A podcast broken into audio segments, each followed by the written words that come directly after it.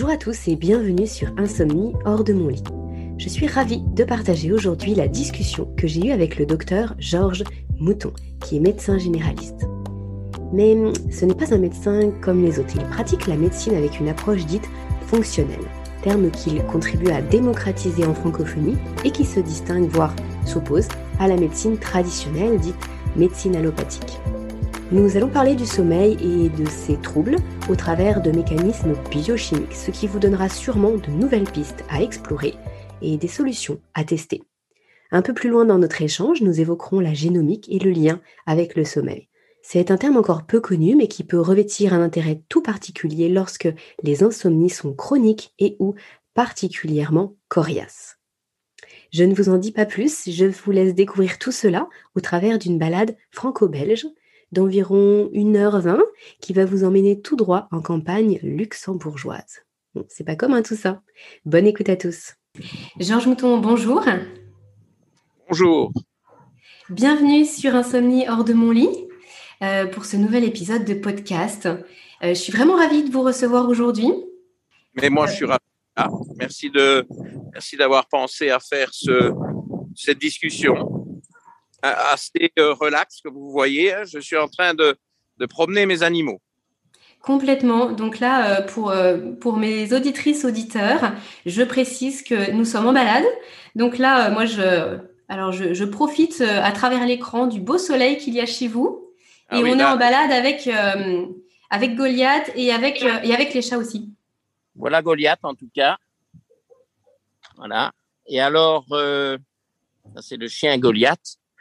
Et euh, c'est du soleil après trois jours de pluie ininterrompue, euh, infernale, mais trois jours de pluie.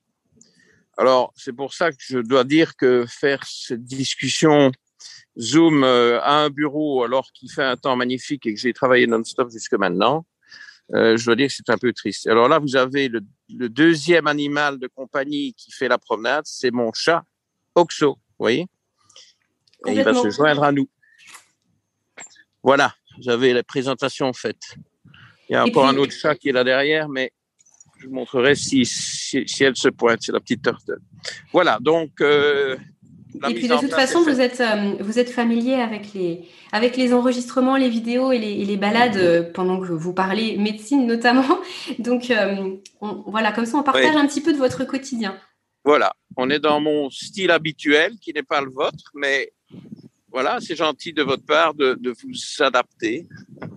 C'est avec plaisir. Alors, euh, Georges Mouton, vous êtes médecin. Euh, mais comme euh, je, le disais juste avant avec vous, là, hors, hors enregistrement, vous n'êtes pas un médecin comme les autres. En tout cas, vous vous revendiquez de médecine fonctionnelle. Euh, moi, j'aimerais bien qu'avant de rentrer dans le vif du sujet et parler du sommeil, euh, vous puissiez nous en dire deux mots de cette médecine fonctionnelle, en quoi ça diffère de la médecine dite euh, classique, traditionnelle, et puis à partir de quel moment vous vous êtes dit, bah, finalement, la médecine traditionnelle, c'est peut-être plus mon chemin, et je vais basculer vers quelque chose de nouveau, et puis finalement populariser ce terme aussi en francophonie? Très bien. Bah, écoutez, la bascule s'est faite très tôt et il y a donc très longtemps, parce que malheureusement, euh, j'ai 37 ans de carrière, et il a fallu deux ans pour me rendre compte que malgré certains succès, j'ai d'ailleurs eu des succès thérapeutiques euh, allopathiques purs et durs en début de carrière, que, bon, euh, probablement un peu de chance, et c'était c'était spectaculaire, c'était enthousiasmant un court moment, et puis alors vient le moment où effectivement, euh, les, problèmes commencent parce que vous avez des plaintes répétitives de la part de patients, donc des infections en répétition, euh, des gosses qui ont des angines qu'on soigne avec antibiotiques et puis l'angine revient, etc., etc. Je me suis dit bon, il y a quelque chose qui ne va pas, je vais pas donner des antibiotiques à un gamin de 8 ans euh, tous les mois pendant X temps. Et donc, j'ai commencé à, chercher. En fait, j'ai commencé, moi, à m'intéresser aux patients, à faire euh, une, euh, une exploration biologique, et, et, notamment quand il y a des infections à répétition, à me dire, bon, ben, est-ce qu'il n'y a pas un déficit immunitaire qu'on pourrait euh, améliorer? Et en effet, par exemple, un enfant comme ça en croissance, il y a un manque de fer, ben, s'il y a un, un gosse de 8 ans n'en a pas assez de fer, et déficitaire en fer, ben, il va s'infecter tout le temps. Donc on lui donne du fer et puis il ne s'infecte plus. Et pareil, évidemment, avec d'autres choses comme la vitamine D, etc. Donc voilà, j'ai changé, mais ça ne s'appelait pas à l'époque médecine fonctionnelle. C'est un terme, je vous parle ici du, de la fin des années 1980. Et le, le terme médecine fonctionnelle a commencé à se populariser aux États-Unis dans le courant des années 90, euh, sous l'impulsion d'un non-médecin, d'un PhD, d'un scientifique euh, spécialisé en nutrition, etc., qui s'appelle Jeffrey Bland. Et alors j'ai commencé à reprendre ce terme parce que j'aimais bien médecine fonctionnelle. C'est un clin d'œil parce que là, euh, quand j'ai fait mon, mon, mon internat, enfin mon, toutes mes études de médecine qui ont duré sept ans, euh, on appelait les patients fonctionnels, c'était un terme élégant entre nous pour dire que c'était des, des, des, des dingues.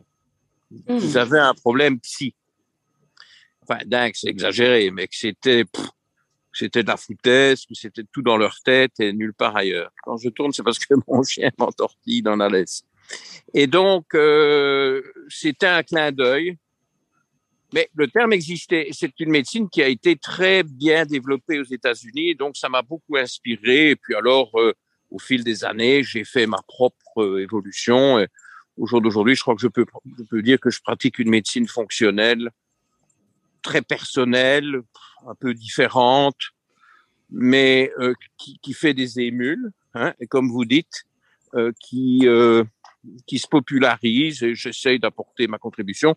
Et c'est cette chaîne de, de vidéos YouTube qui, qui a quand même euh, un succès grandissant, qui, qui y contribue. Voilà. Et puis, puis vous, euh, vous apporterez votre pierre à, à l'édifice. Donc la médecine fonctionnelle est une médecine qui, qui s'intéresse aux causes et pas aux symptômes, qui en fait sont plutôt des conséquences. Voilà, en, en, en une phrase. Mmh. Et donc il faut une recherche et les solutions sont tout à fait personnalisées, personnelles, parce qu'évidemment, euh, cas est différent. Hein, et cette, obsession de vouloir euh, approcher un patient avec un symptôme, un symptôme, un diagnostic qu'on met sur ce symptôme et un médicament chimique pour se débarrasser du symptôme. Ça peut fonctionner sur des choses simples, occasionnelles. On soulage, je vois pas de mal à ça. Mais dans tout ce qui est chronique, répétitif, euh, invalidant et où les médicaments ne soulagent pas, bah, évidemment, euh, il faut absolument autre chose. Donc, euh, c'est une médecine différente. Il faut bien dire ce qui est. Hein, et, euh, et je revendique cette différence. Mmh, complètement. D'ailleurs, c'est ce que j'aime bien aussi dans votre discours, c'est que euh, vous êtes assez clivant, puis vous aimez bien les débats. Voilà, vous avez un discours qui, euh, qui peut, alors je n'irai pas jusqu'à dire à contre-courant, mais en tout cas qui, est, qui n'est pas celui qu'on entend partout. Et dans un sens, moi, c'est ce que j'ai beaucoup apprécié euh, bah, depuis le début, depuis que j'ai découvert votre travail, parce que jusqu'à maintenant, moi, j'étais plutôt fâchée d'une certaine façon, pour, euh, je pourrais le dire autrement, mais je crois que c'était un peu le terme, avec la médecine allopathique traditionnelle parce que je m'y retrouvais pas et que finalement ça, ça n'apportait, euh, en tout cas sur les 30 premières années de ma vie, bah, ça n'a jamais apporté les solutions euh, que j'aurais pu espérer. Et là, moi j'ai l'impression que ça, ça fait le, le, pont en fait, voilà, avec quelque chose de beaucoup plus holistique. Et c'est en ça que bah, je suis ravie de vous recevoir aujourd'hui sur le podcast le, parce que le terme, le terme holistique est bien, le terme holistique est approprié. Hein, J'utilise souvent parce qu'effectivement c'est une approche globale. Et je reviens à ce que je disais, un symptôme. Vous voyez, bon, en général, les problèmes chroniques, complexes, rebelles, et bon, ça va peut-être nous faire une bonne transition vers votre sujet qui est le sommeil, euh, sont multifactoriels.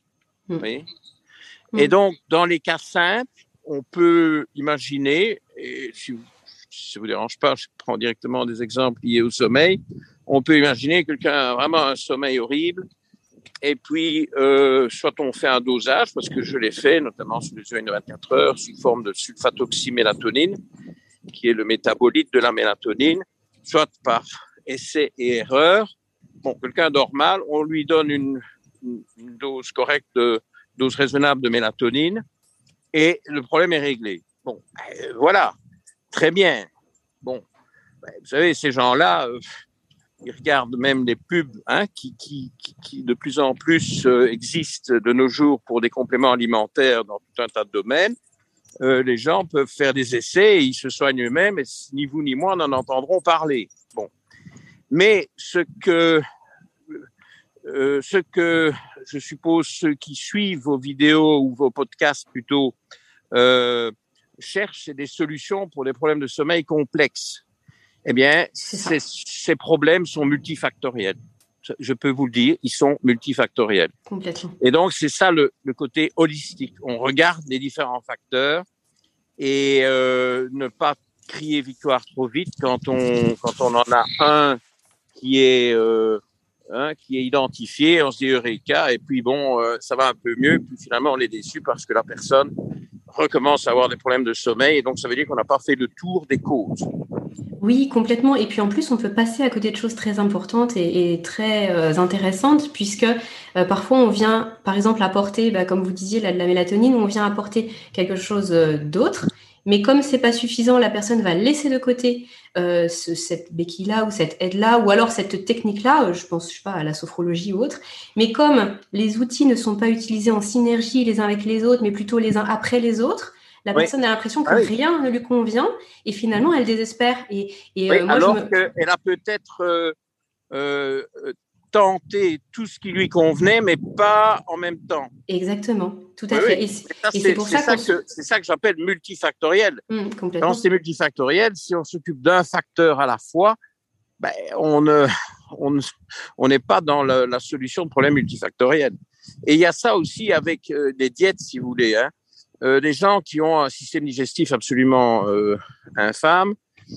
Et je viens encore d'avoir euh, une nouvelle patiente juste avant de commencer ceci, vraiment deux minutes, fini deux minutes avant que nous commencions notre discussion.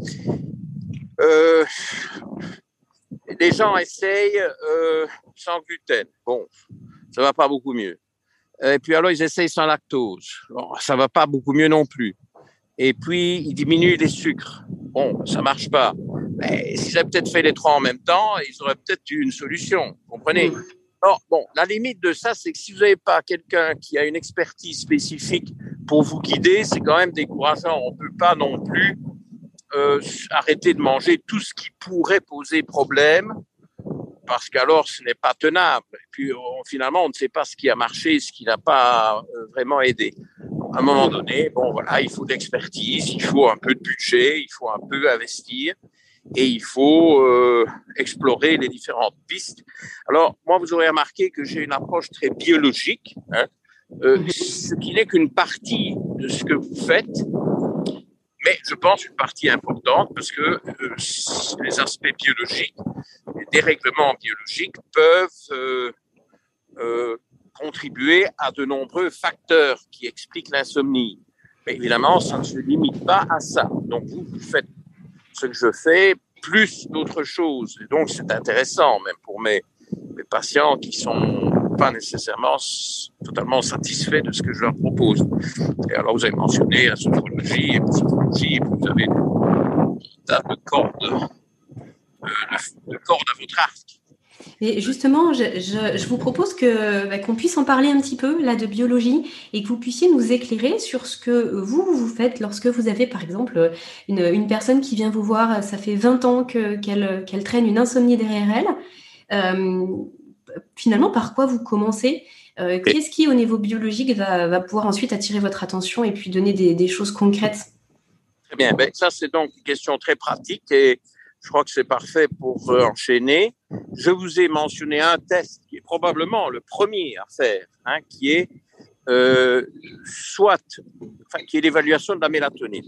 Soit je le fais, et c'est facile pour moi parce que je demande toujours à mes patients de faire une collecte des urines de 24 heures, ce qui est le support idéal pour doser les métabolites de la mélatonine qu'on appelle la 6-sulfatoxymélatonine. 6 SLMT. Tous les labos ne font pas, mais ça se, les labos de médecine fonctionnelle le font, le dose évidemment.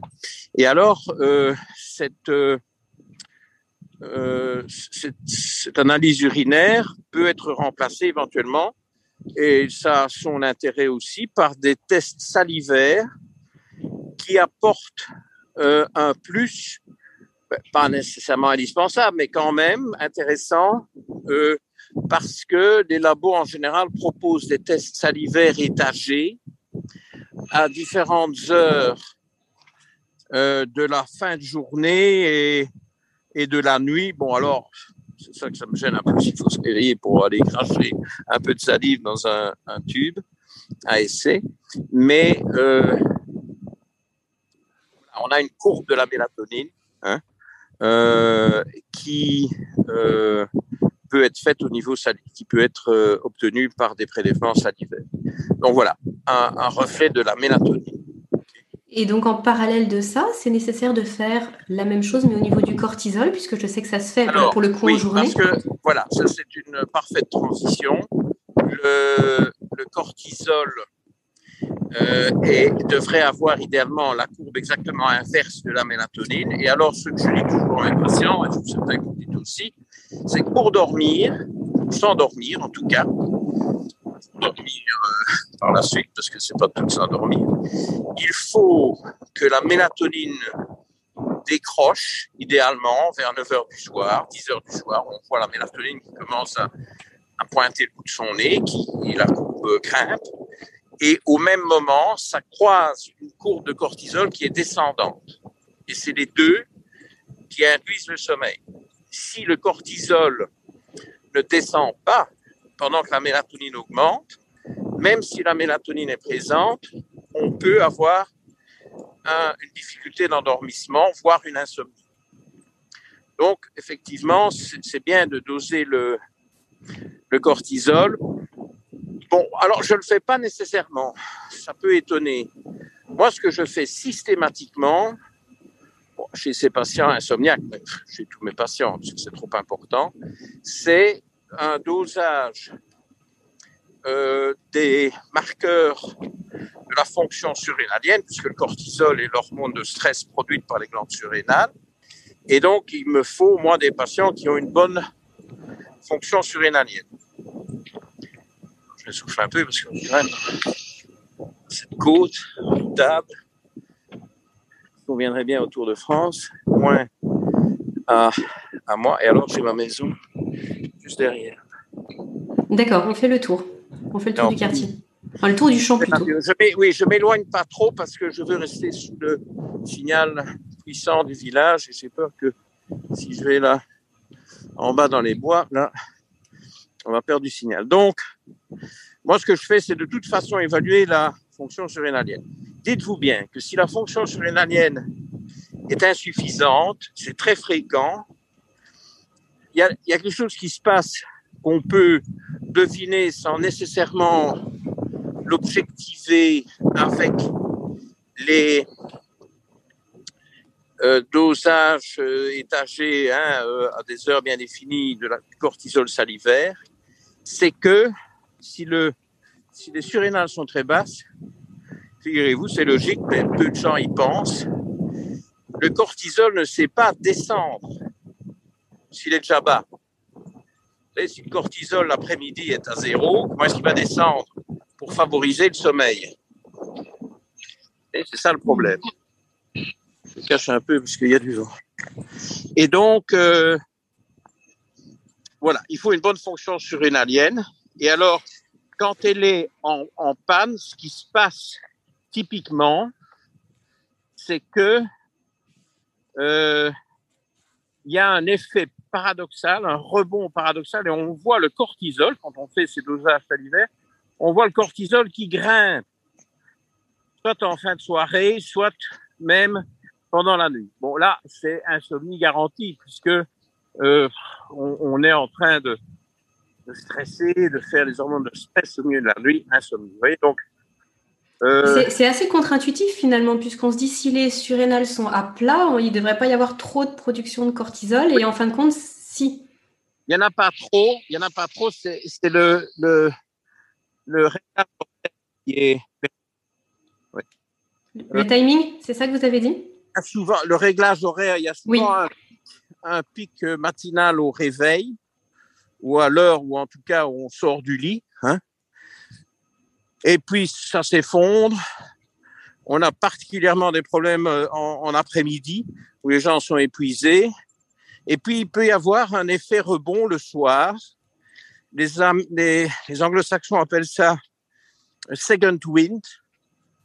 Et ça peut s'objectiver sur les dosages salivaires avec une production de cortisol après 9 heures du soir et même euh, 11 heures du soir. Alors, bon, je sais pas si ça va vous intéresser. Moi, je trouve que c'est c'est interpellant. Je ne pratique pas la médecine ayurvédique euh, du tout. Hein. J'ai une vague connaissance généraliste, mais je ne vais pas me lancer dans quelque chose que je ne maîtrise pas.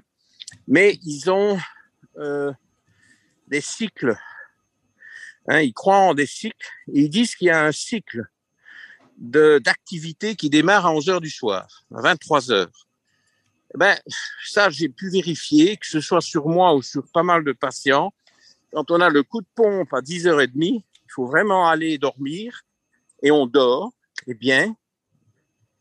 Et si on laisse passer ça, parce qu'on veut terminer quelque chose, ou on est devant un écran, ou on est en train de traîner, etc., eh ben, euh, 23 heures, hop, on, on se réveille. On est de Mmh. nouveau euh, bien éveillé. Alors là, vous avez loupé le, le coche et ce réveil de fin de soirée, de début de nuit, c'est très, très surrénalien. Donc ça, ça, ça, ça épuise les surrénales. Donc il faut éviter ça parce qu'on aggrave le problème. Et vous voyez, c'est de l'ayurveda.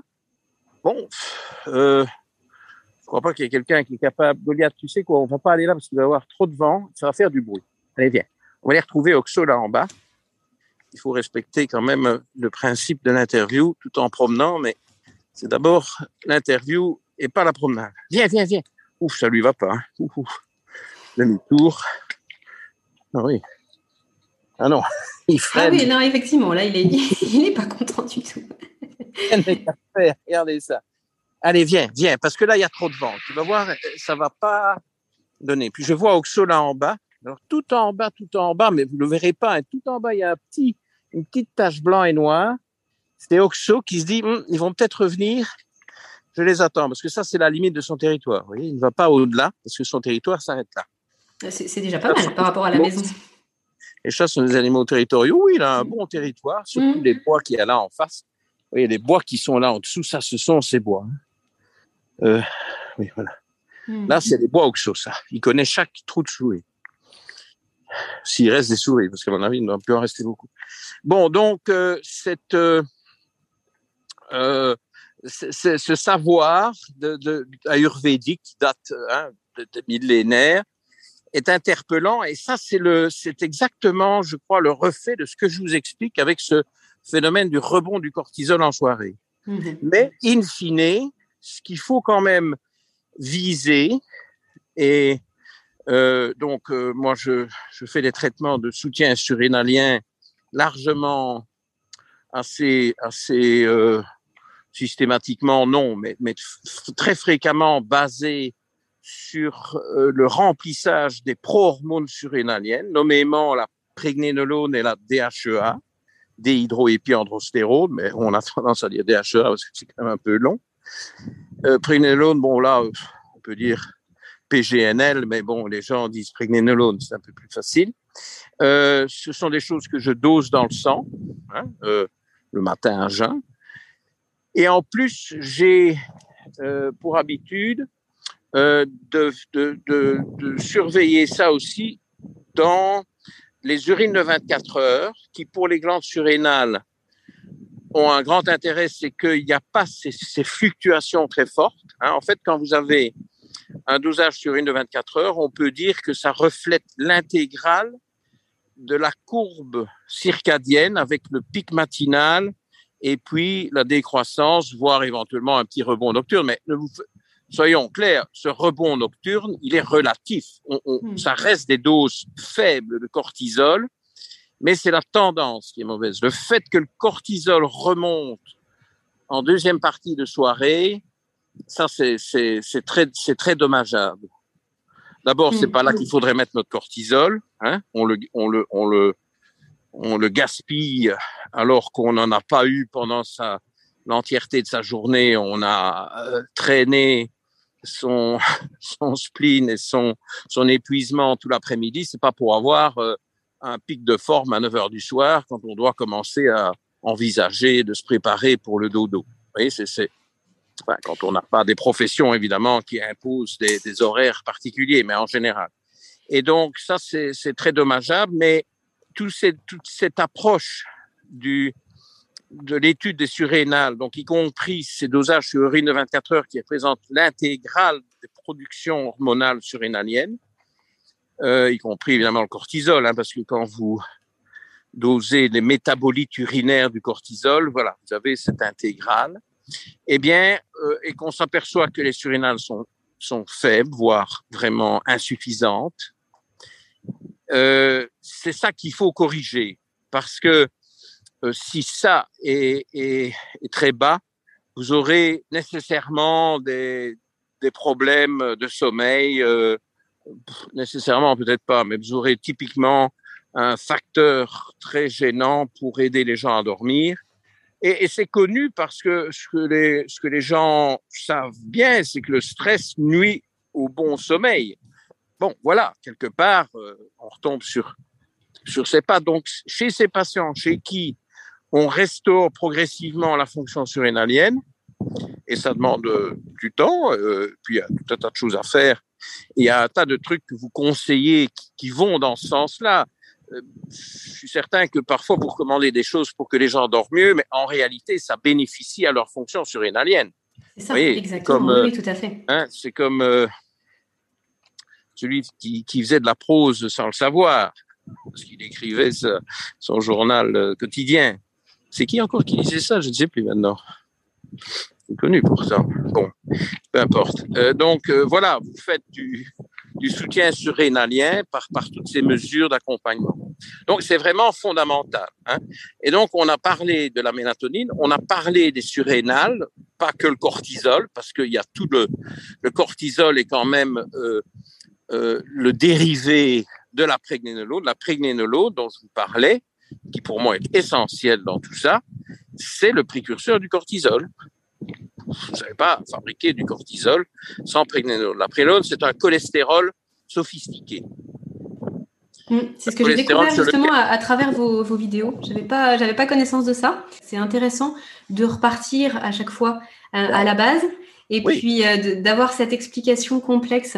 Et euh, une question que je me pose là en vous écoutant, c'est que si on travaille sur la prégnénolone et sur la DHEA, là, ça, ça suffit pour ensuite euh, que, les glandes surrénales puissent repartir. C'est puissant, mais dire que ça suffit, bon, il faut faire aussi euh, tout, ce qui intuitivement, intuitivement euh, permet d'épargner de, de, ces fonctions surrénaliennes, ou alors on va devoir les soutenir perpétuellement, ce qui parfois est nécessaire. Alors regardez, hein, voilà, donc le cortisol est certainement très très très très stable et lumineux. Hein. Il nous attendait, vous voyez. Il, il, voilà, là c'est la limite. Et alors juste derrière lui, il y a ma maison, là dans les deux tons de rose. Et donc voilà, c'est à la euh, tracé au cordeau. Hein. Oxo, je, bon. Je confirme pour ceux qui nous écoutent que la, la vue est, est top. J'aimerais bien être en balade là aussi dans les champs. Euh, c'est super agréable et du coup, euh, le, le, le, fait de prendre la lumière extérieure et le fait d'être en balade, c'est aussi très bon pour le, pour le sommeil. Ah oui, oui, ben trois ça, jours de pluie, euh, ça c'est pour le sommeil, c'est pas top. Oui, les grands classiques de la mélatonine, évidemment, c'est que euh, bon, ben, pas de lumière bleue le soir, hein, la lumière rouge accompagne le lever du soleil, le coucher du soleil, donc elle, c'est la, la, la, bienfaitrice du, du, du, sommeil et la lumière bleue qui est, qui est encore pour le moment à son zénith ici en, en milieu d'après-midi par ce beau temps exceptionnel, à vrai dire euh, est, est, tout à fait néfaste. Et donc les écrans, ben, moi, tous mes patients, j'insiste toujours, il faut mettre des filtres rouges sur les écrans et tous les tous les ordinateurs maintenant, voilà, ce, ce téléphone que j'utilise aujourd'hui euh, est équipé d'un filtre rouge et donc euh, en, en, soirée, euh, progressivement, euh, il y a une tonalité rougeâtre qui s'installe et qui qui contrebalance les, les couleurs bleues. Et vous, vous pensez que ça suffit? J'avais, j'étais plutôt mitigée jusqu'à maintenant par rapport au,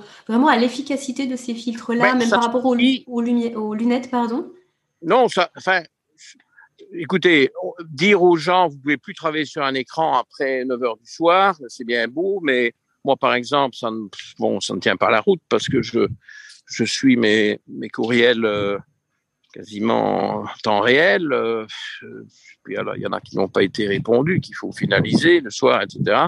Je veux dire que je ne peux pas aller sur un écran le soir. C'est incompatible avec mon activité euh, professionnelle, voire parfois de loisirs, mais surtout professionnelle. Donc, ben là, il faut mettre des écrans rouges. Bon, maintenant, il est un fait que la préparation au sommeil, c'est pas de passer sa soirée sur des écrans, c'est plutôt de lire un bouquin, euh, de discuter, mais pas de Covid ni des élections, euh, mais de, discuter de choses, euh, euh disons, euh, apaisantes ou, euh, ou, ou, ou positives ce que j'ai cité avant n'étant pas spécialement positif. Si on peut être positif au Covid, ça c'est un fait. Mais euh, donc voilà, c'est traditionnel. Euh, euh, au coin du feu ou, devant une tisane, vous voyez, bon, c'est mieux, mais la vie moderne est ce qu'elle est, donc il y a des écrans, ben, si écran il y a, il faut au moins qu'ils soient filtrés. Bon, voilà, voilà, ce que je dis moi. Hein. Mais c'est un fait que dans mon cas précis, si je vois un, un, film qui peut être même passionnant, mais qui est euh, peut-être très interpellant, euh, violent, émouvant, en soirée, bah, c'est quand même un dommage au niveau de, de ma nuit. Hein, ça. Je m'apprêtais à vous poser une question euh, au niveau de, la thyroïde, le lien entre thyroïde et, sommeil. J'aimerais beaucoup que vous nous en parliez, mais avant cela, pour rester deux secondes sur la mélatonine, euh, je, voulais profiter de notre échange pour vous poser une question. Euh, la mélatonine, du coup, par rapport au dosage que vous faites faire et aux résultats que vous avez, on en produit toute la nuit on en produit qu'en début de nuit. Et c'est la raison qui expliquerait que lorsqu'on est réveillé à 4 heures du matin, c'est d'autant plus difficile de se rendormir et que souvent, bah, les gens, ils, ils, restent à 4h30 du matin réveillés et c'est compliqué pour finir la nuit.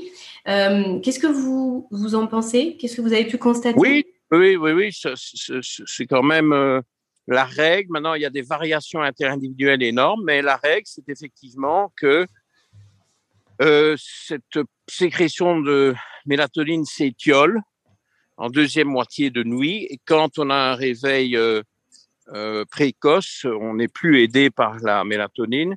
Alors, est-ce que prendre un peu de mélatonine à cette heure-là est une idée géniale? Pas tellement, parce que bon, la physiologie euh, a intérêt à être respectée.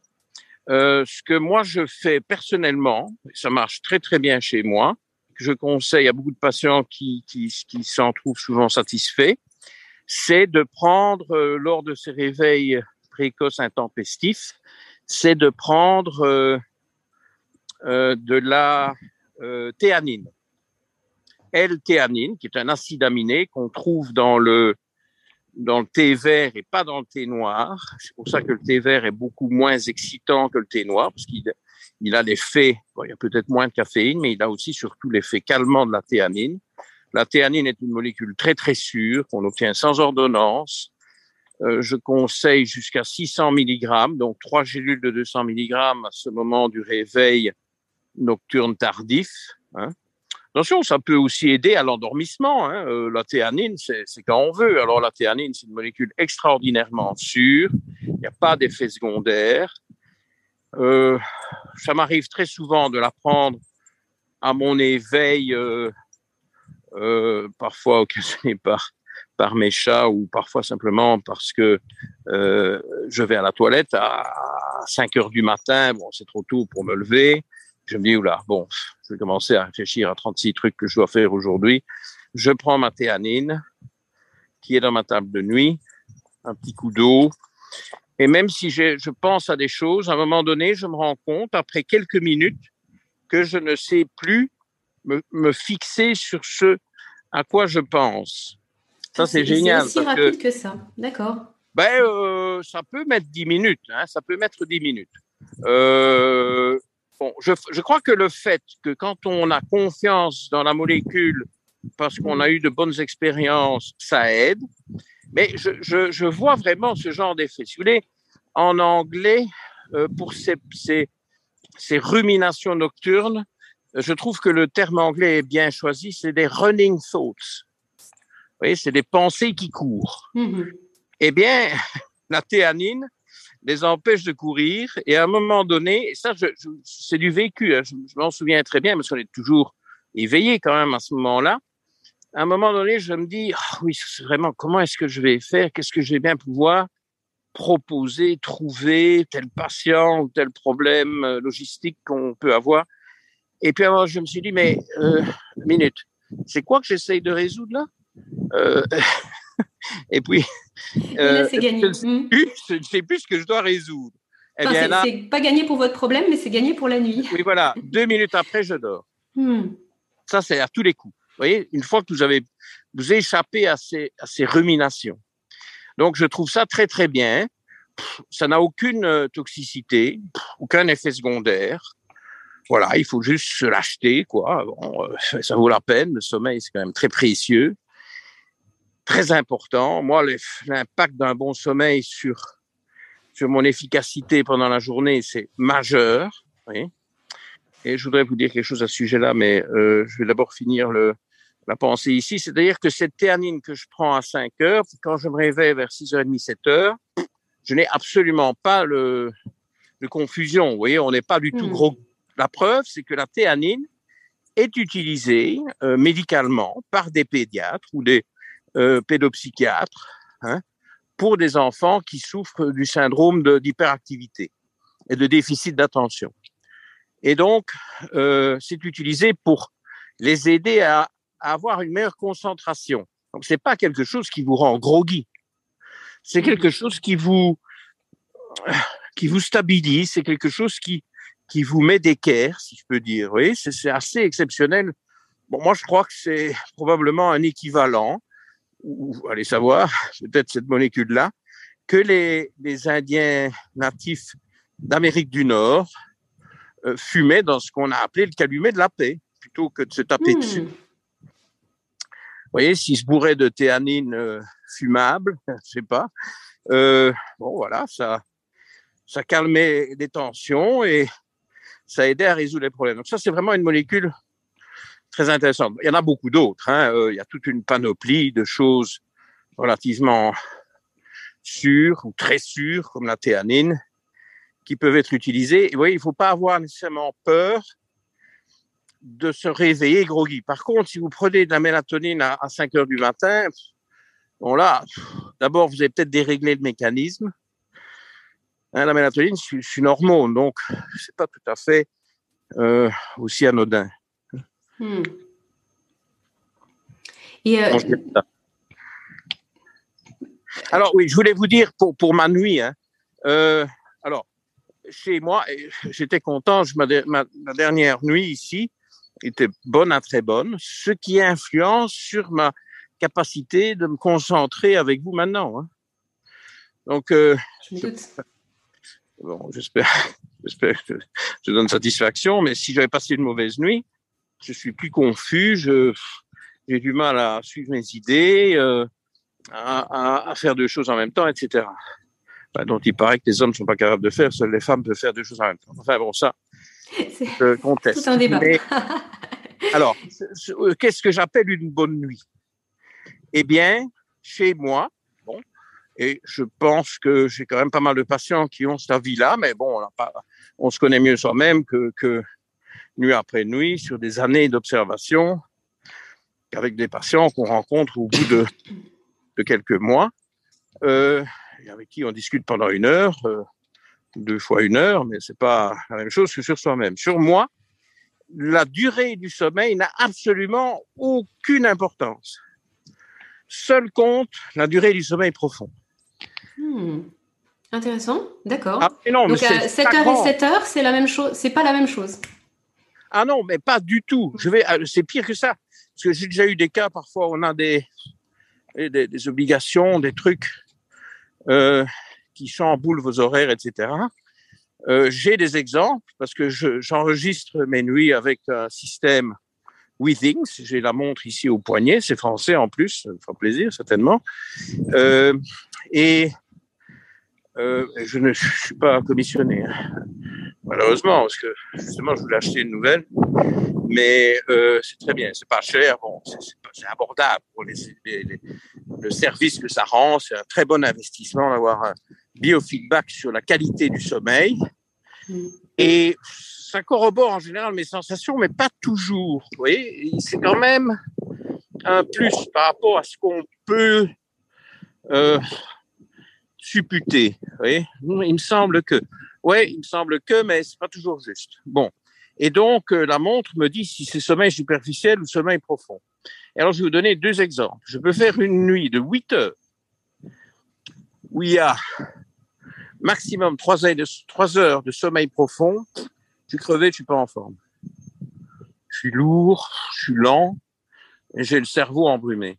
Et puis, je vais faire une nuit de 6 heures, où j'ai 4 heures et demie de sommeil profond, je suis en pleine forme.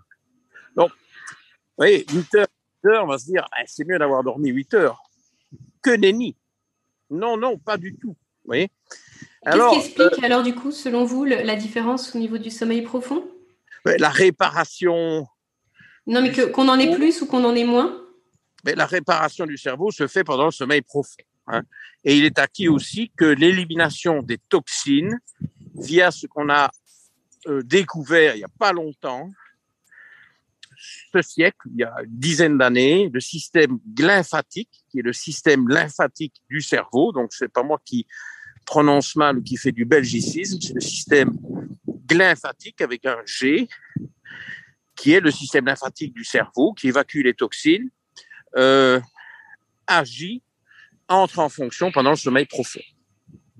Mais je, voulais, euh, je voulais savoir qu'est-ce qui, selon vous, ben, fait qu'on peut avoir quatre heures, enfin deux heures ou quatre heures de sommeil profond et qu'on n'a pas le même, euh, la même quantité de sommeil profond en fonction des nuits. Ça m'intéresse d'autant plus parce que même là, ce que vous me dites en termes de durée de sommeil profond, moi qui ai aussi euh, pendant longtemps tracé mon sommeil, je crois que je n'ai jamais dépassé les deux heures. J'étais même plutôt aux alentours d'une heure et quart, une heure et demie. Alors, je, suis curieuse de savoir. Pas beaucoup. Bon, ce qui a l'air d'être pas beaucoup. Maintenant, bon, là, euh, euh, un petit bémol quand même. Méfions-nous. Bon, il y a une technologie. Qu'est-ce que le système, euh, le software, hein, le logiciel Withings interprète comme sommeil profond? Si vous utilisez un autre moyen de feedback euh, pour évaluer la qualité de votre sommeil, ben, si ça se trouve, c'est pas le même euh, algorithme et ce n'est pas les mêmes critères. Bon. Mm. Moi, c'est pour ça que je me tiens à ce truc Withings, parce que bon, j'ai beaucoup de patients qui font d'autres trucs et qui me disent ah oui mais c'est bien, vous devriez essayer, etc. Non, moi je suis satisfait parce que je trouve que ça reflète bien ce que je pense avoir éprouvé comme sommeil profond ou pas. Bon, alors euh, mais comprenez peut-être que si vous passez d'un système à l'autre, D'ailleurs, bon, d'abord, il y a des systèmes. Alors oui, il y, a aussi le sommeil REM. Moi, je crois que chez Withings, j'ai jamais exploré parce que finalement, je crois que chez Withings, le sommeil REM est intégré dans le sommeil profond, même si ça paraît un peu paradoxal, mais d'après mhm. mes constatations, oui, parce que quand je sais que j'ai rêvé avant un éveil, c'est enregistré comme sommeil profond. Donc, ah. peut-être que le terme, peut-être que le terme qui conviendrait, qui conviendrait mieux c'est le sommeil récupérateur, hmm. qui est soit le sommeil profond, soit le sommeil REM. Parce que euh, moi, je suis euh, persuadé par mon expérience clinique et par mon expérience personnelle que le fait de rêver euh, répare, résout les, les, conflits, les problèmes, apaise des tensions internes, etc. Et puis, peut-être vous vous apporte des solutions. Hein, euh, euh. je, précise pour ceux qui nous écoutent que le sommeil REM, c'est le sommeil paradoxal, nous on l'appelle comme ça en, France en tout cas. C'est hein, le sommeil du rêve, voilà, pour Rapid Eye Movements. Mm. Et moi, je, je, je, me trouve mieux après une nuit où j'ai bien rêvé. Mm. Donc, oui, c'est complexe. Alors, est-ce qu'on peut comparer?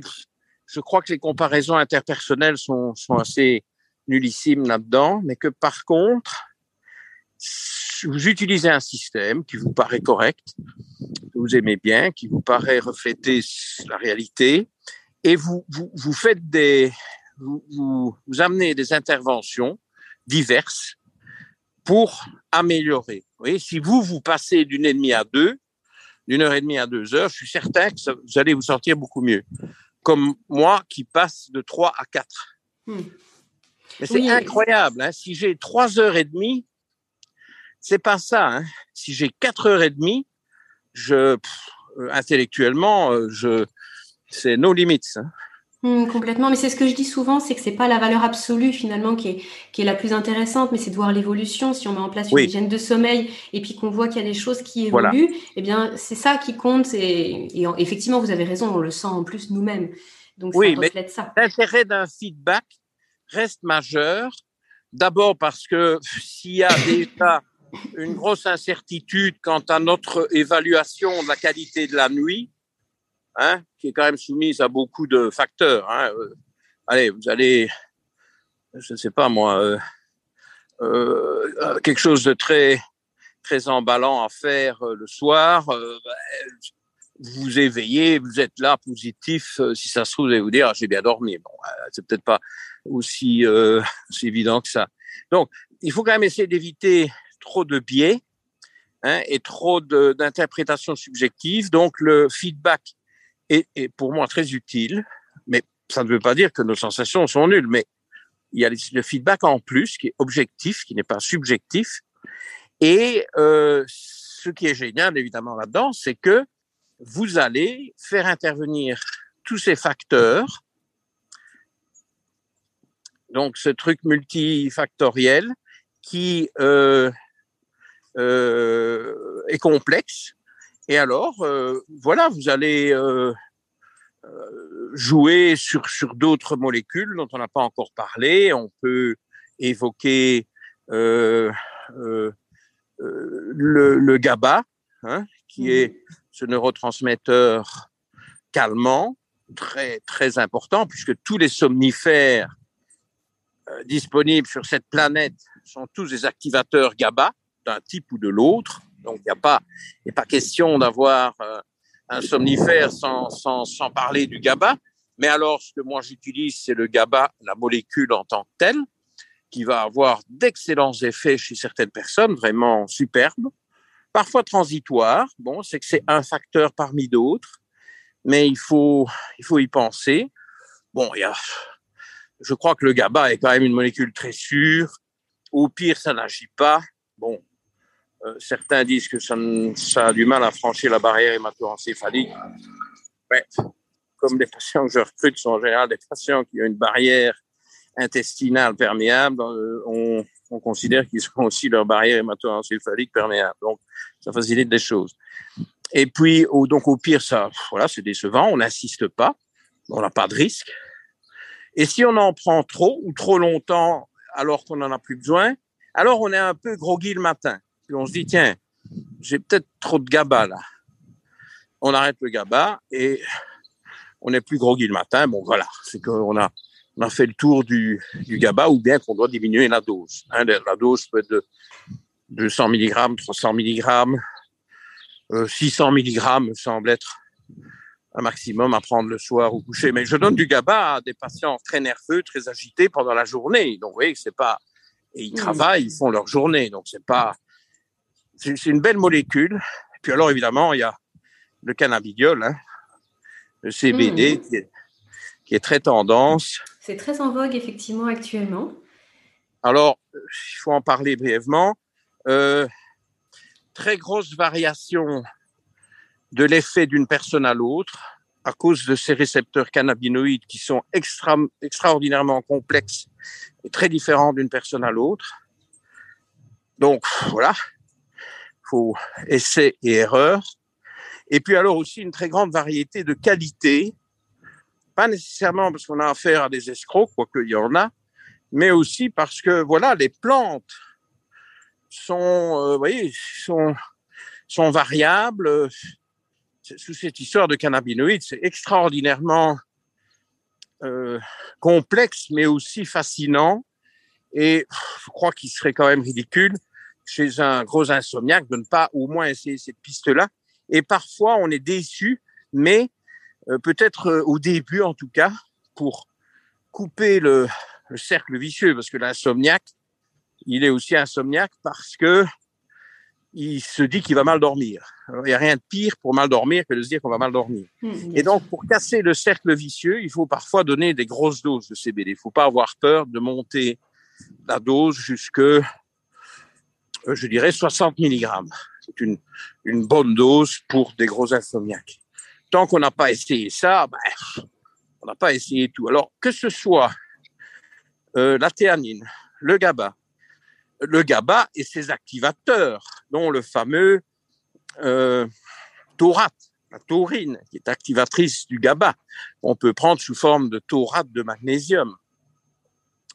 Voir maintenant, et je suis sur le point d'expérimenter ça, du taurinate de magnésium, qui est la taurine acétylée, qui aurait une meilleure pénétration à travers la barrière hémato-encéphalique parce que euh, l'acétylation apporte un caractère liposoluble et bon, on sait que les barrières, euh, c'est liposoluble. Hein. Il y a une, une, une, une, membrane là, des membranes cellulaires, euh, c'est lipidique. Euh, les, les, composés hydro, euh, hydrosolubles ont du mal à traverser. Il faut du liposoluble. Tous les médicaments qui ont des cibles dans les cellules à l'intérieur des cellules du corps humain sont euh, liposolubles.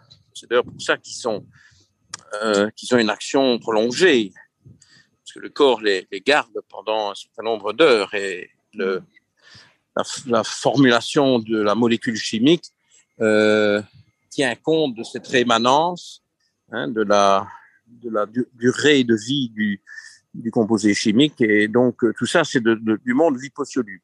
Donc, que ce soit du, du taurate de magnésium ou du taurinate de magnésium, euh, là, on agit aussi sur le récepteur GABA parce que euh, les, le taurate, euh, c'est un, un, activateur faible, mais quand même euh, significatif du, du récepteur GABA, euh, sans être le neurotransmetteur en lui-même. Mais il agit sur le récepteur et euh, c'est quelque chose qui marche très très bien chez un certain nombre de personnes. Moi, j'ai des patients qui me disent ah mais avec votre, votre taurate de magnésium au coucher, moi je dors comme un bébé. Donc ça Donc, avec oui. le GABA ou, ou, ou, tout seul? Oh tout seul. Hein. Ah, D'ailleurs, ça aurait du sens. Ça aurait du sens d'essayer d'abord du taurate de magnésium. Euh, et si c'est insuffisant, de penser au GABA, parce que si le taurate de magnésium suffit, vous savez, moi je préfère laisser les neurotransmetteurs euh, tranquilles et plutôt travailler avec. Regarde, viens par ici parce que là il va y avoir du bruit. Bien. Euh, laisser les. Non, il veut pas non plus. Hein. Il faut faire la totale. Bon bah écoutez, tant pis. Le chien, c'est le chien qui dirige. Moi, j'ai strictement rien à dire dans cette histoire. Et donc, euh, oui, Torah avant avant GABA. Oui, donc vous avez une liste Torah, Taurinate éventuellement à, à vérifier, euh, GABA, CBD, théanine, mélatonine, agir sur les surrénales. Et puis alors la thyroïde. Hein. Il faut oui, qu'on parle de la effectivement, thyroïde. Effectivement, je voulais vous demander si c'était euh, indispensable, euh, si ça faisait partie de vos indispensables, de, de, venir voir ce qui se passait au niveau de la thyroïde à chaque fois qu'il y avait un problème de sommeil. Pas nécessairement indispensable, mais donc, c'est bien, parce que je n'avais pas pensé à la question sous cette forme-là. Euh, vu que, bon, moi, vous savez, si vous venez avec des problèmes euh, tous azimuts, j'ai quand même rarement des gens qui viennent juste pour l'insomnie, bien que ça puisse se trouver. Ben alors, ces insomnies euh, hein, particulièrement rebelles, ben alors je mets quand même en, en, en marche tout un, un outil euh, diagnostique biologique. Hein. Donc, chez moi, en général, je vais toujours avoir quand même un, un contrôle thyroïdien, peu ou prou. Mais si vous me dites c'est indispensable, non, pas nécessairement. Mais euh, primo, si vous avez d'autres signes d'appel, une fonction thyroïdienne affaiblie, bon, il y en a une liste, hein, il y en a une tonne. Constipation, dépression, euh, fatigue matinale, euh, l'impression de ne pas avoir un sommeil reposant. Tiens, ça, ça, va vous parler, ça.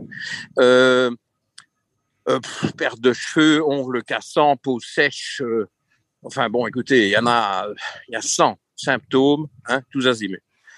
Euh, donc s'il y a déjà ça, bon, ben, en avant, il faut s'y intéresser parce que c'est probablement un facteur, un de ces facteurs dans le l'aspect multifactoriel. Segundo, euh, il faut bien se rendre compte que trop de thyroïde ou trop peu de thyroïde, les deux cas de figure vont donner une mauvaise qualité du sommeil. Et ça, c'est délicat.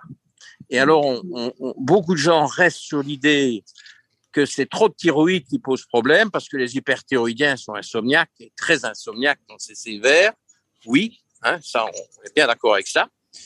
Euh, voilà le bruit que vous avais annoncé. Euh, voilà. Voilà. On, on, shoot dans la nature, hein, on est soumis aux ADA. Et donc, euh, trop de thyroïde, oui, ça c'est évident.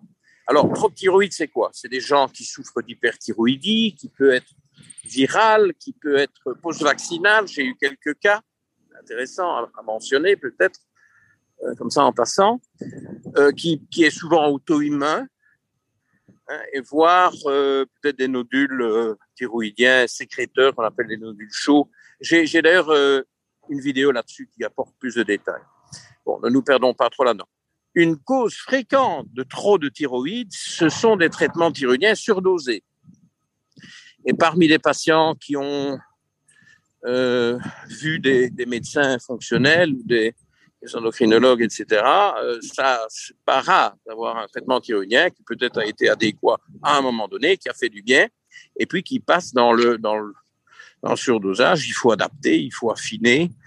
Et alors, c'est le moment de parler ici des deux hormones thyroïdiennes, qui en fait ne sont pas deux hormones, c'est une pro-hormone, qui est la thyroxine, qui est connue, qu'on appelle aussi la T4 parce qu'elle a quatre atomes d'iode, et une hormone active, la T3, qui a perdu un atome d'iode, donc c'est pour ça que on passe de T4 à T3, et qui se fixe sur les récepteurs, et qui est donc la seule hormone qui, qui, qui, vaille. Il n'y a pas d'activité thyroïdienne sans T3. Hein bon, alors, les gens sont un peu perplexes quand on leur dit ça parce que, euh, en général, ils, ils, reçoivent de la thyroxine de leur médecin. Et disent, ça y est. non, la thyroxine, c'est une pro-hormone. Elle n'a aucune activité hormonale. Elle ne sait pas se fixer sur un récepteur. Mais elle se transforme en T3 plus ou moins bien. C'est là le problème. C'est cette conversion de la pro-hormone T4 en hormone active T3 qui peut poser d'énormes problèmes. Bon, c'est pas le sujet aujourd'hui, mais concentrons-nous sur la T3, qui est l'hormone active. Eh bien, c'est ça qui est dramatiquement important pour vos insomniaques, trop peu de T3, et par exemple, le stress peut provoquer aussi ça, puisque le stress bloque la conversion. Allez, bon, c'est la grande route qui traverse le village, alors les trafics. C'est pour ça que je ne voulais pas y aller, mais bon, c'est Goliath le chef. Et donc, la conversion de T4 en T3 est bloquée par le stress. Et donc, les stressés vont avoir une tendance à présenter un manque de T3, bam, insomnie. Donc, on a parlé du cortisol et des stressés, on est bien d'accord. Eh bien, vous allez corriger les surrénales, vous dire, c'est quand même pas génial. Hein. ah oui, mais est-ce qu'il n'y a pas un manque de T3 alors que la tendance systématique chez mes collègues, c'est de se dire, oh, insomnie, trop de T3. Eh bien, moi, je leur réponds, insomnie, trop peu de T3. Aussi. Trop de T3, je suis d'accord avec eux, mais aussi trop peu. Alors, ce qui est fascinant, je, vous aurais montré, si on était devant mon ordinateur, j'aurais peut-être euh, fait des, gros plans. De toute façon, sur un podcast, ça n'y changerait. Mais euh, ce qui est fascinant chez moi, qui, prend un petit traitement thyroïdien qui est pas très lourd, mais enfin qui est, qui est indispensable, sans quoi je suis, euh, comme je disais dans un email ce matin, à, l'état larvaire, hein, ce qui n'est pas l'idéal pour faire de la médecine fonctionnelle. Les larves font peu de médecine fonctionnelle en général. Pareil. Euh, ce qu'on entend dire, oui. Eh bien, euh, je suis mais méga dépendant du réglage fin de méthode T3. Je prends très peu de T3 J'en prends pour le moment en hiver 7 microgrammes par jour, ce qui est quand même vraiment pas grand-chose, vu que les comprimés disponibles en France, euh, ça s'appelle le Sinomel, c'est la T3 classique. Euh, la molécule s'appelle l'iotyronine, hein, le nom médical, c'est la lyotyronine, mais bon, c'est plus facile de dire T3. Euh, le comprimé de Sinomel en France, il est 25 euh, microgrammes. Bon, il est sécable, donc effectivement, c'est comme si je prenais un quart de Sinomel, mais je le fractionne en trois fois parce que la T3 a une durée d'action courte, donc chez moi, c'est beaucoup mieux de, de, de, de, répartir. Donc, je prends deux, deux, bons microgrammes euh, de 25 en fait, euh, euh, trois fois par jour, parfois deux fois. Hein. Et puis alors en été, ben, ça diminue. Souvent, je prends qu'une fois. J'adapte. Mais je suis très dépendant à cette adaptation. Si j'en prends trop, je suis un peu tendu et certainement un peu facilement agressif. Donc, euh, franchement, c'est pas, pas le but. Et puis, je me sens pas bien, je me sens un peu énervé. Mais si j'en prends trop peu, euh, je peux vous dire que mes, mes, mon sommeil profond dont on parlait tout à l'heure est euh, massacré. Est massacré. Il mmh. s'effondre. Je passe de 4 heures à 2 heures hein, si j'ai trop peu de T3. La nuit suivante, j'en prends un peu plus, pas beaucoup plus, un peu plus, et preuve à l'appui, parce que mon, mon feedback, euh, hein, mon feedback de sommeil me dit, et alors j'ai un tableau Excel où je mets la quantité de T3 que j'ai prise en regard de ma courbe, de mes, de mes statistiques de sommeil. C'est hallucinant. Et par contre, évidemment, l'inverse est vrai aussi. Si je commence à prendre un peu trop ou que euh, euh, je, je, prends trois et puis finalement euh, j'aurais plutôt besoin de deux. Vient une nuit où je ne dors pas bien non plus, mon sommeil profond est aussi euh, euh, euh en chute libre, et c'est parce que j'ai pris trop. Et alors la nuit suivante, je prends moins et je retombe sur mes pattes d'un sommeil profond très long. Donc c'est très très très sensible. Et le médecin ne peut pas aider à ce niveau-là. C'est le patient qui, avec son feedback, évidemment sous le sous l'éclairage du médecin qui donne un, cadre à tout ça, qui peut faire des petites fluctuations parce que, voilà, si j'ai fait une grosse promenade avec Goliath, ou s'il fait très froid, eh bien, il me faut plus de T3. Si je suis très relax, euh, je passe un super week-end, euh, il fait beau, etc., bah, il me faut moins de T3. Donc, le médecin n'a rien à voir dans tout ça. Il faut comprendre un peu comment tout ça marche, sentir, ressentir, s'écouter, adapter un peu. Et chez moi, ça, l'impact de ça sur mon sommeil est gigantesque. C'est pour ça que j'ai dédié une euh, vidéo spéciale à la relation euh, T3 insomnie. Et je, je, pense que vous avez vu cette vidéo. Mmh, et où je, je, donne un peu plus de, je donne un peu plus d'explications parce que ça c'est vraiment le sujet de la vidéo qui fait quand même 28 minutes où je parle de ça peut-être un peu plus en détail quoi qu'ici je viens de vous résumer quand même pas mal euh, le problème. Vous voyez donc vous qui me parliez de vos, vos, votre sommeil profond court, est-ce qu'on a euh, euh, exploré cette piste-là? Je ne crois pas. Oui, vous avez complètement raison, effectivement. Euh, il y a encore plein de choses à explorer pour moi. Avant que je n'oublie cette histoire de T3, on a dit que le stress bloquait la conversion de T4 en T3.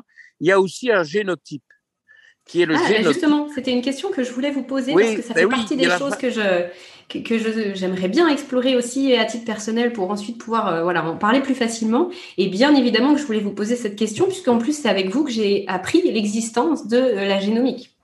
Ah, très bien.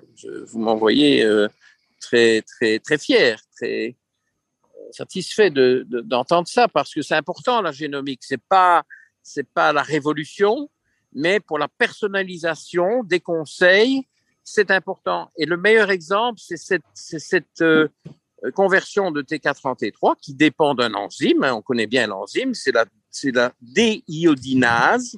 Tenez-vous bien, déiodinase qui enlève un atome d'iode, qui convertit donc T4, 4 atomes d'iode, en T3, 3 atomes d'iode.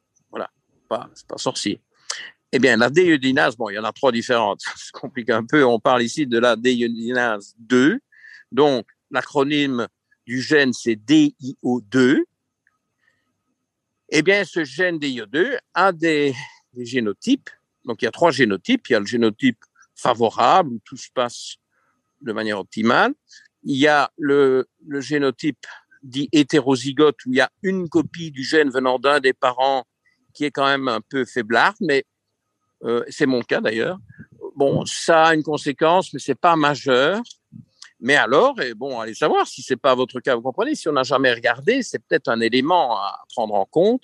Il y a le génotype des IO2 homozygote variant, donc qui n'est pas euh, favorable, qui est quand même assez courant, c'est pas rare, et où les deux copies sont euh, faibles, et donc vous êtes euh, euh, euh mal équipé pour convertir T4 en T3. Et donc ce sont des gens chez qui il faut peut-être, euh, en tout cas s'ils sont en plus stressés, euh, soutenir la T3 d'une manière légère, mais soutenir quand même. Et on sait qu'un changement léger de T3 peut avoir un impact énorme.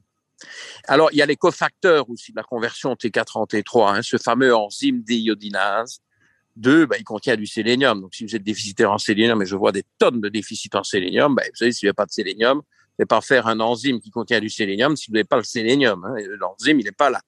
Il a beau être euh, euh, efficace ou moyennement efficace ou même pas efficace, si en plus il n'y a pas de sélénium, mais il n'y a pas l'enzyme. Et puis alors, euh, le zinc est un sélénium très important et le zinc va toujours être déficitaire chez les stressés. Donc ces stressés-là, ben, écoutez, on peut vérifier le taux sanguin, c'est quand même toujours mieux. Et si on ne peut pas s'offrir ce, luxe de faire des, tests, ben, je, prendre un peu de zinc, je suis très stressé, je ne vois pas que ce soit un gros problème. Et pareil pour le magnésium. Oui, on, tourne en boucle, hein, oui. Mmh. Et donc, euh, quand vous avez, c'est bien qu'on ait commencé par les surrénales, mais se dire, on va mettre les surrénales en ordre, vogue la galère, tout va aller pour le mieux, et, négliger cette affaire thyroïdienne, vous allez louper pas mal de cas. Hein.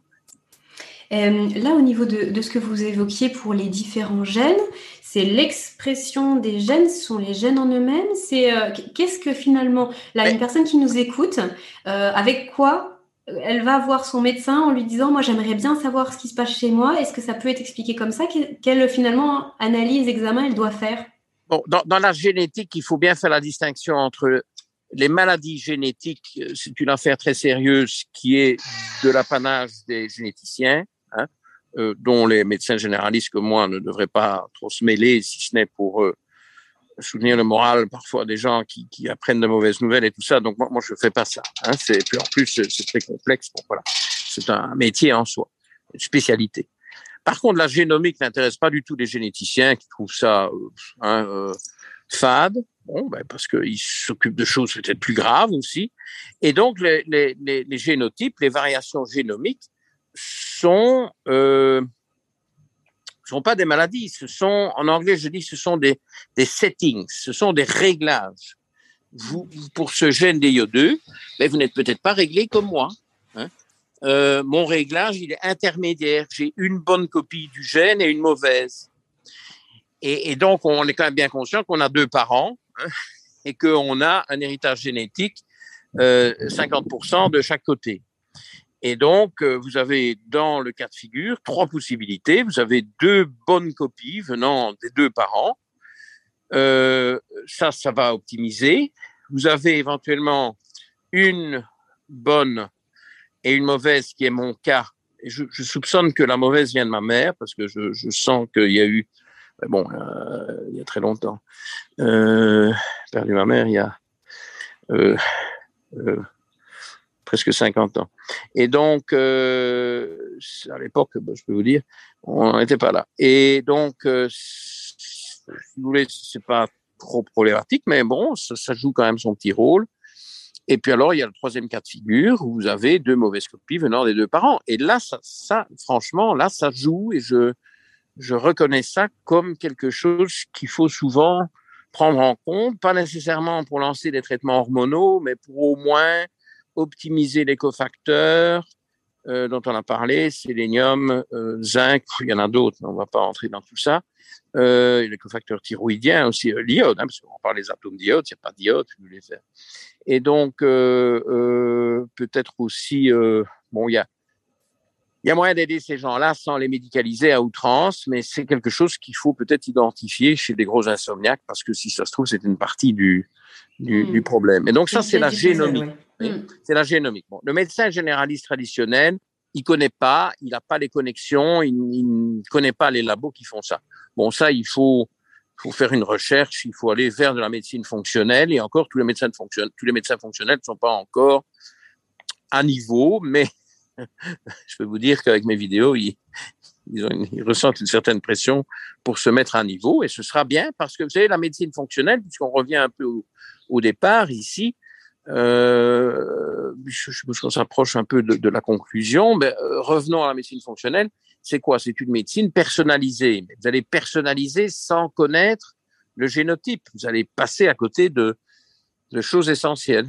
Ça me paraît logique. Tout est dans la personnalisation. Et ce que vous faites sans, je ne sais pas si vous réalisez à quel point euh, vous donnez euh, tout un tas de conseils pour mieux dormir, mais la, la, la clé du succès, c'est que ça puisse être personnalisé. Alors comment? Mais notamment par les moyens de biofeedback, parce que les gens essayent et ils voient ce qui marche chez eux ou pas.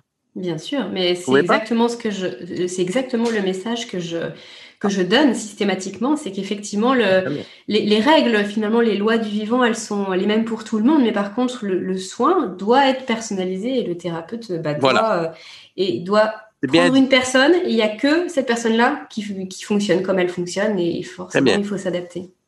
Euh, 100% d'accord avec ça. Très bien dit. Euh, je ne vais, je vais pas user plus de votre temps. Je, vous remercie. Puis en plus, on a fait une belle promenade. Euh, il y avait juste une question qui me reste en tête. Si vous avez cinq minutes, je me permets de ah vous la poser. Euh, puisqu'on était dans les hormones, j'aurais bien voulu que vous puissiez nous donner votre conseil pour les femmes qui subissent de gros changements hormonaux, et notamment à la ménopause ou à la périménopause, puisque vous avez fait des, vidéos là récemment là-dessus. Euh, le sommeil, souvent, il est très dégradé. C'est ah très compliqué de savoir par quoi commencer. Euh, moi, ce sont des questions qui, qui me reviennent, mais systématiquement. Euh, qu'est-ce que vous conseilleriez? Par quoi on commence lorsque, lorsque les hormones bah, sexuelles enfin, sont, sont complètement désordonnées mais écoutez, on, retombe un peu c'est vrai que c'est détaillé. J'ai fait deux vidéos sur la périménopause, la prise en charge de la périménopause, que je préfère appeler péri plutôt que pré, pour les raisons que j'explique dans les vidéos. Et euh, euh, cette prise en charge est assez originale.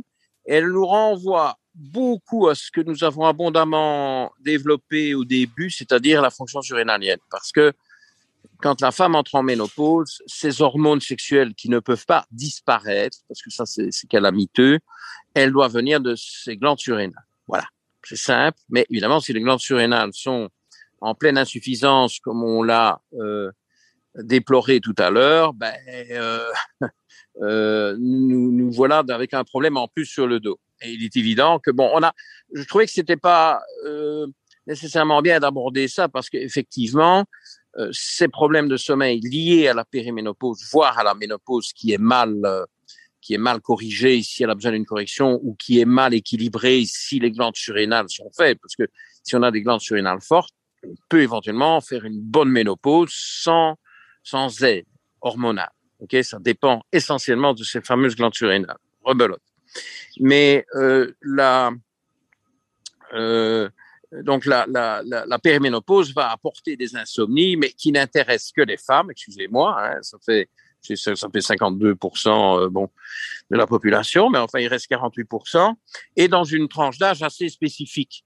Ok, donc par rapport à l'individu lambda qui dort mal, c'est une sous-population. Mais dans cette sous-population, il est évident que la, la, chute de l'œstradiol pose problème et, on, je trouve qu'on accorde trop d'importance à la chute de l'œstradiol. On donne trop facilement euh, des œstrogènes d'une forme sous une forme ou sous une autre. C'est un autre débat. Et on oublie la, la progestérone. La progestérone est l'hormone du sommeil. C'est l'hormone du relâchement. C'est l'hormone de, de, la, de la sérénité. Donc, toutes ces femmes qui sont en dominance œstrogénique, qui ont trop peu de progestérone, peuvent déjà avoir de l'insomnie, même avant la périménopause, a fortiori peut-être pire encore quand elles affrontent cette période. Donc le soutien de, la progestérone est absolument essentiel.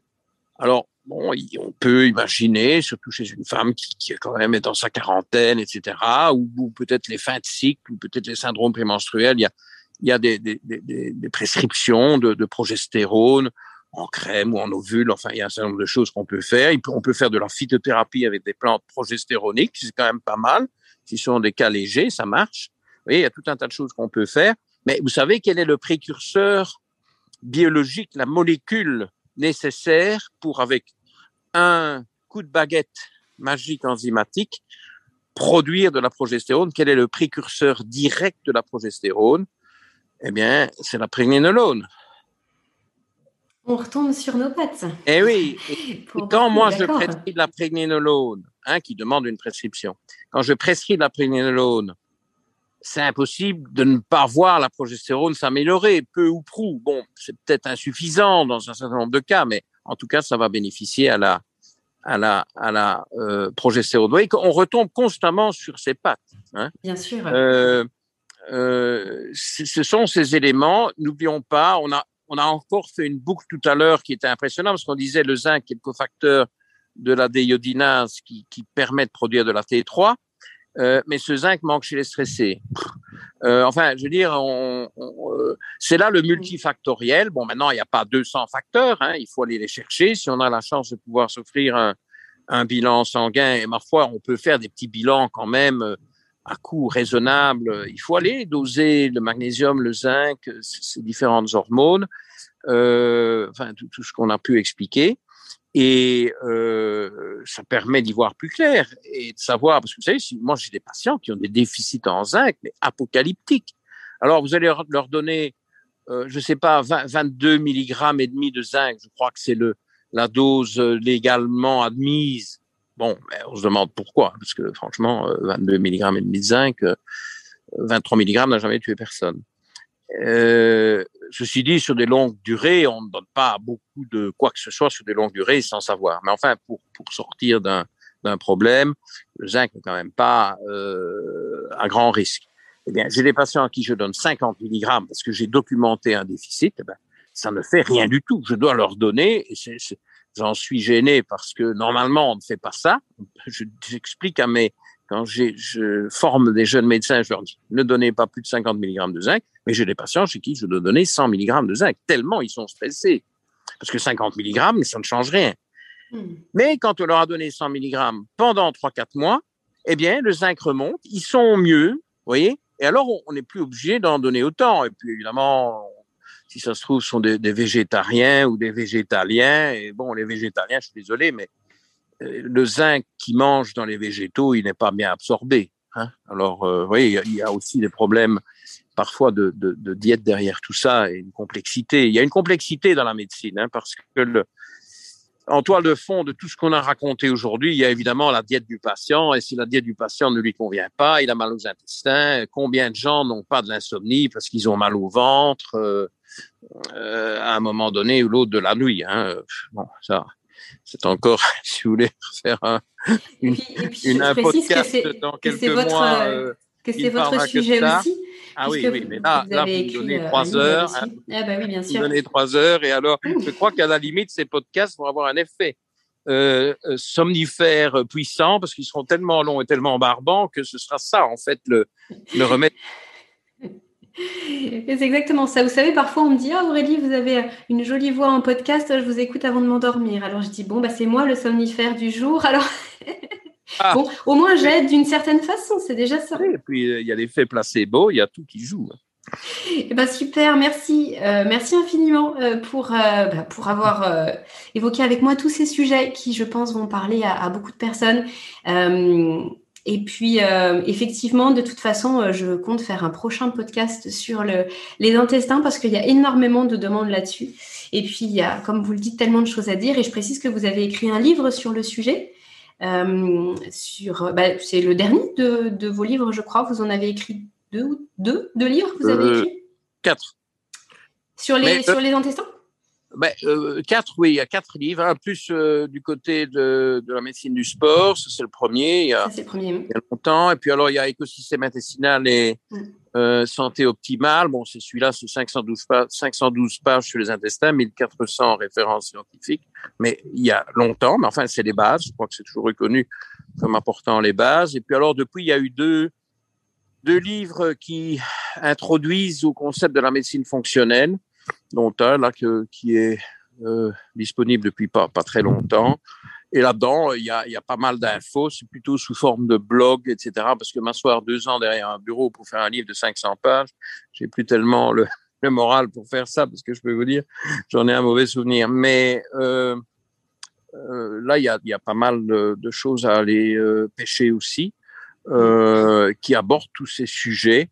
Euh, et alors, il y a des gens que ça intéresse parce qu'ils se passionnent et puis ils explorent ça petit à petit. Alors, j'essaie toujours de présenter, si vous voulez, toutes ces, toutes ces informations avec une double entrée possible, une entrée qui n'est quand même pas interdite aux, aux patients, qui n'est pas formé, qui, qui voilà, qui est euh, euh, qui est euh, qui découvre, mais j'essaie de m'exprimer dans quelque chose qui n'est pas trop proche d'un jargon médical mais il y a aussi des infos pour les professionnels de la santé. Et bon, ben vous, vous êtes, euh, voilà, euh, votre parcours, vous devenez une professionnelle de la santé, Dieu si le sommet est important pour la santé. Et donc, dans tout ça, il y a des infos pour vous, même si vous n'avez pas un diplôme de, de médecin.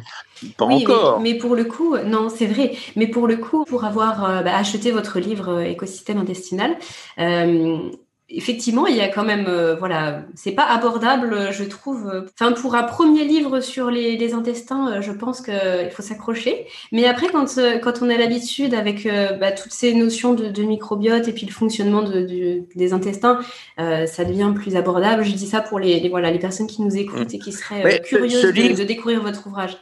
Ce livre écosystème n'est pas, je trouve, moi, enfin, il y en a qui le font, mais moi, j'aurais jamais pu.